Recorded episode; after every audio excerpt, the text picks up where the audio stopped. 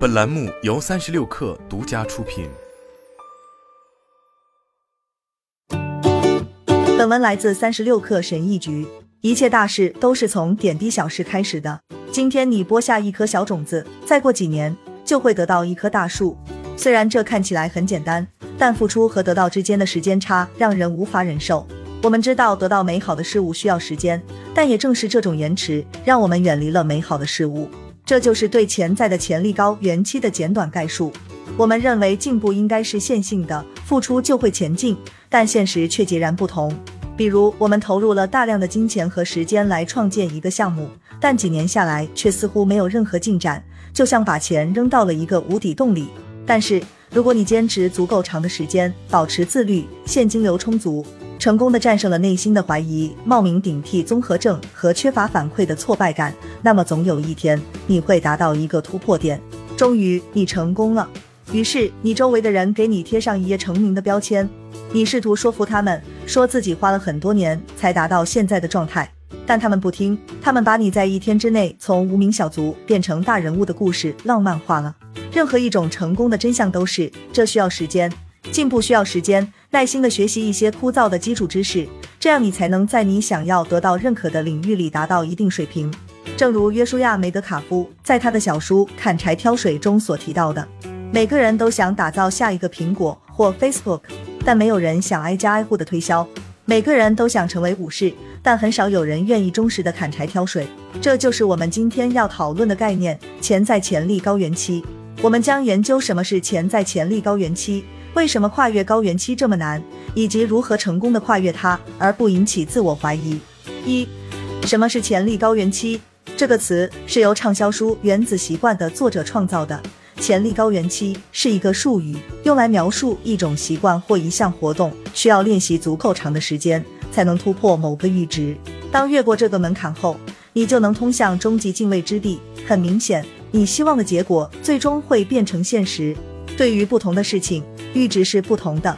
例如，你可能需要敲十下才能打碎一块大石头，但要敲三十八下才能打碎一块更大的石头。虽然最后一击把石头劈成了两半。但之前所有的打击都同样重要。或者引用美国记者雅各布里斯的话：“当一切似乎都无济于事的时候，我就会去看石匠敲石头。他在石头上敲个不停，也许敲了一百次也没有一点裂缝，但第一百零一次，石头或许就会裂成两半。我知道这不是最后一击造成的，而是之前发生的一切共同造成的结果。通常我们错误地将成功归因于近期的行为，归因于一个单一的行为。”但实际上，任何形式的成功都是一段旅程，你的每一步都很重要，而不仅仅是最后一步。在几乎所有事情上做出有意义的改变，你都需要跨越一个平台状态，也就是所谓的高原期。在高原期，你的努力会慢慢叠加，直到最终爆发。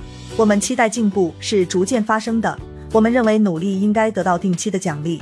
当我们想到进步时，会想象一个平稳的阶梯，每一步都有相同的难度。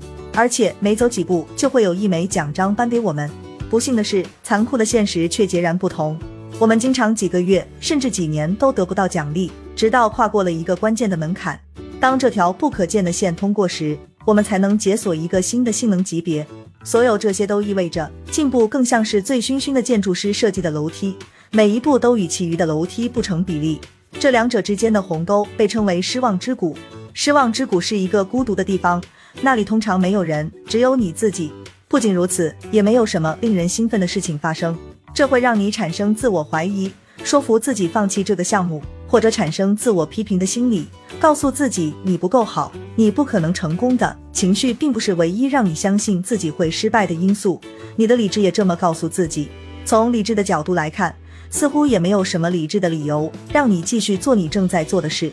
毕竟，缺乏进展的情况足以让你相信自己正在做的事情可能永远不会成功。这就是为什么跨越高原期如此困难的主要原因。但还有其他一些因素。二，为什么跨越高原期如此困难？当你孤独地走在失望之谷的时候，你还在坚持，这时努力工作似乎并不能换回成果。但实际上不是这样的。大多数人失败是因为他们采用了错误的方法。他们让自己的情绪消耗自己，而不是关注每天的进步。让我们用下面的例子来解释我的观点。假设你想成为畅销书作家，想写一本大众都会认为值得一读的书，从而让自己成为一个拥有全世界粉丝的超级富豪作家，你已经在想象大游艇和巨额财产了吗？好，现在让我们问另一个显而易见的问题：你如何才能成为畅销书作家？没错，就是写。当然，这个过程还涉及很多其他技能，但写是一个基本的要求。要想成为畅销书作家，你需要下笔写。如果你坚持写作和发表的习惯足够长的时间，你的作品最终会得到改进，人们会发现它是值得一读的。现在，让我们假设你真的成为了一本畅销书的作者，你认为接下来会发生什么？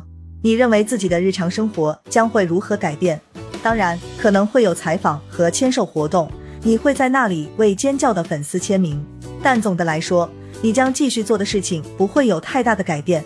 换句话说，你必须继续写作，因为是写作让你获得了成功，而坚持写作会帮助你留在这个荣耀的地方。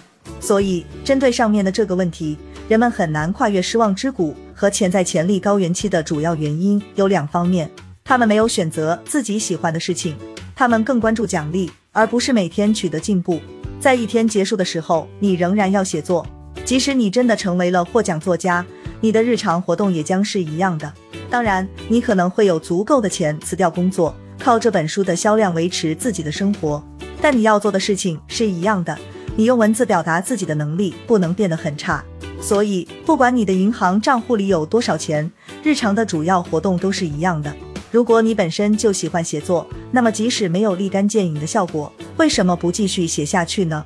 毕竟你很享受这件事，对吧？对此，人们通常会这样回答。是的，但现在我得到了认可，很多人觉得我的工作很有价值，我的银行账户里有足够的现金，不用担心钱的问题。当然，这些都是有效的论点。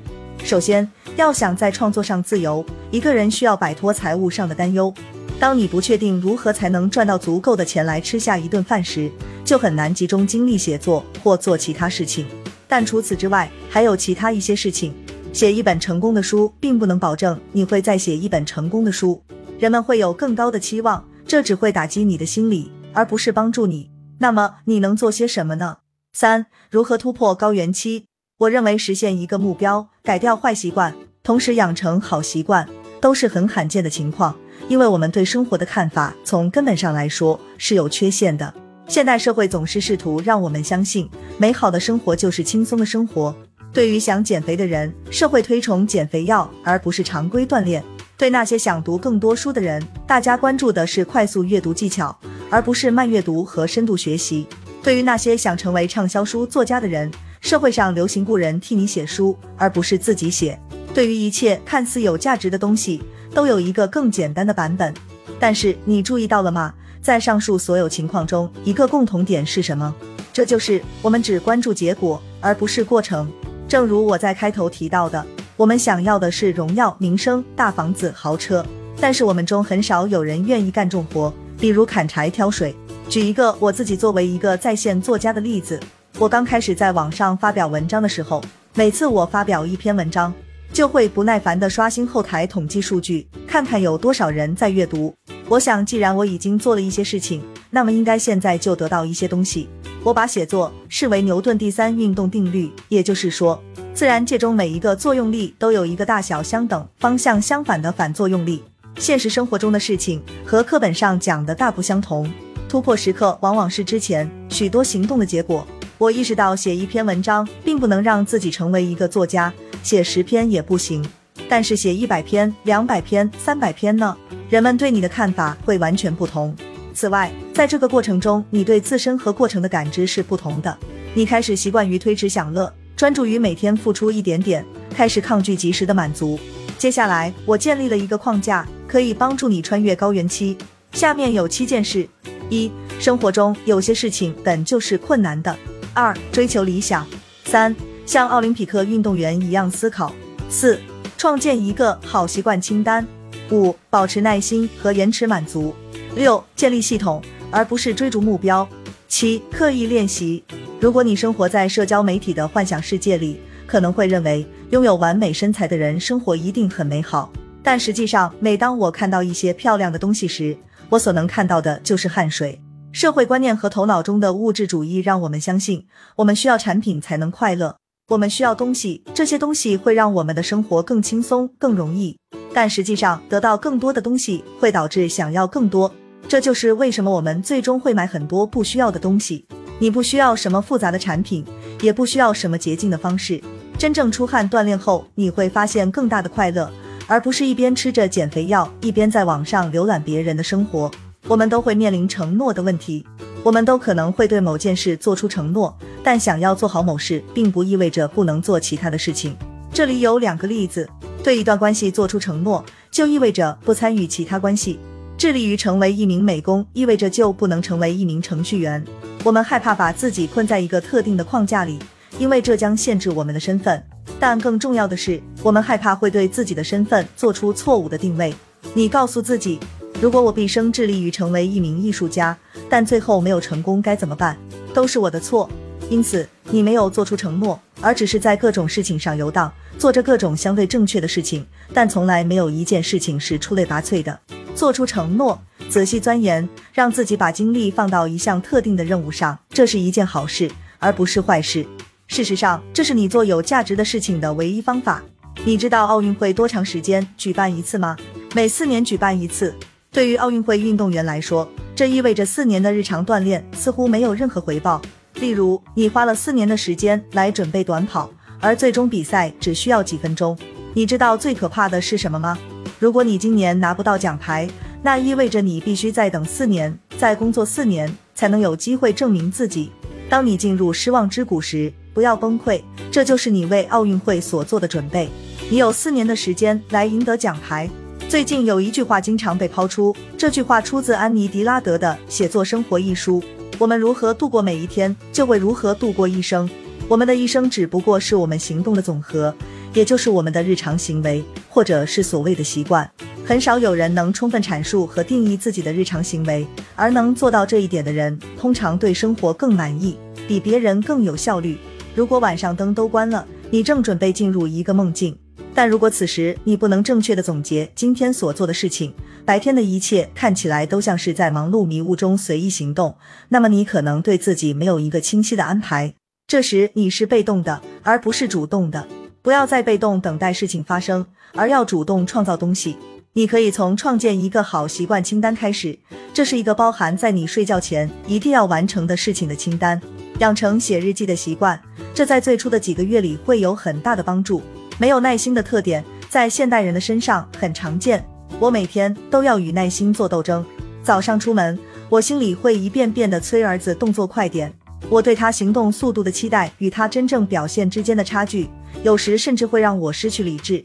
我拿着一条内裤追着满房间裸奔的儿子，他玩得不亦乐乎，而我在努力忍住不哭。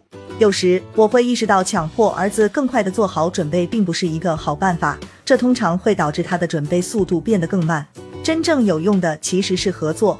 我们可以花十五分钟来准备，而不是五分钟，这是值得的。同样，如果你认为成为一名作家是一件值得做的事情，那么即使你花了四年而不是一年去追求这个目标，也是值得的。当然，这意味着你必须每天练习延迟满足。但如果你做了明智的选择，即使延迟满足，也不会让你感觉糟糕。你仍然在做你喜欢做的事，对吗？系统与目标哪一个更好？目标会让你立刻陷入失败的境地。如果我们回到上面的例子，既然你的目标是成为畅销书作家，那么只有当你真正成为这样的人时，你才会快乐。这不是一种很糟糕的生活方式吗？你的整个存在都集中在一个潜在的未来事件上，但是。如果目标实现了，会发生什么呢？没错，你会立刻寻找其他目标。与其追逐目标，不如建立系统。因此，要专注于每天写作。如果你不再关注巨大的潜在结果，而是开始改善自己的日常系统，那么你就会从日常的小事中获得乐趣。我知道这听起来像是一种欺骗大脑的方式，但是如果你想要过一种理智的生活，同时慢慢的跨越高原期，这是你唯一可以遵循的道路。你可能认为，只要简单的写作，你有一天就会变成世界著名作家。我们都知道，事实并非如此。每天写作，并不意味着你写的东西就会很好。你需要进行刻意练习。你不能孤立的做某事，而是要经过实践、失败得到反馈。这三个过程是刻意练习的核心组成部分。通过遵循这个框架，你会成为一个适应性的思考者，慢慢的从坏到好，从优秀到伟大。好了，本期节目就是这样，下期节目我们不见不散。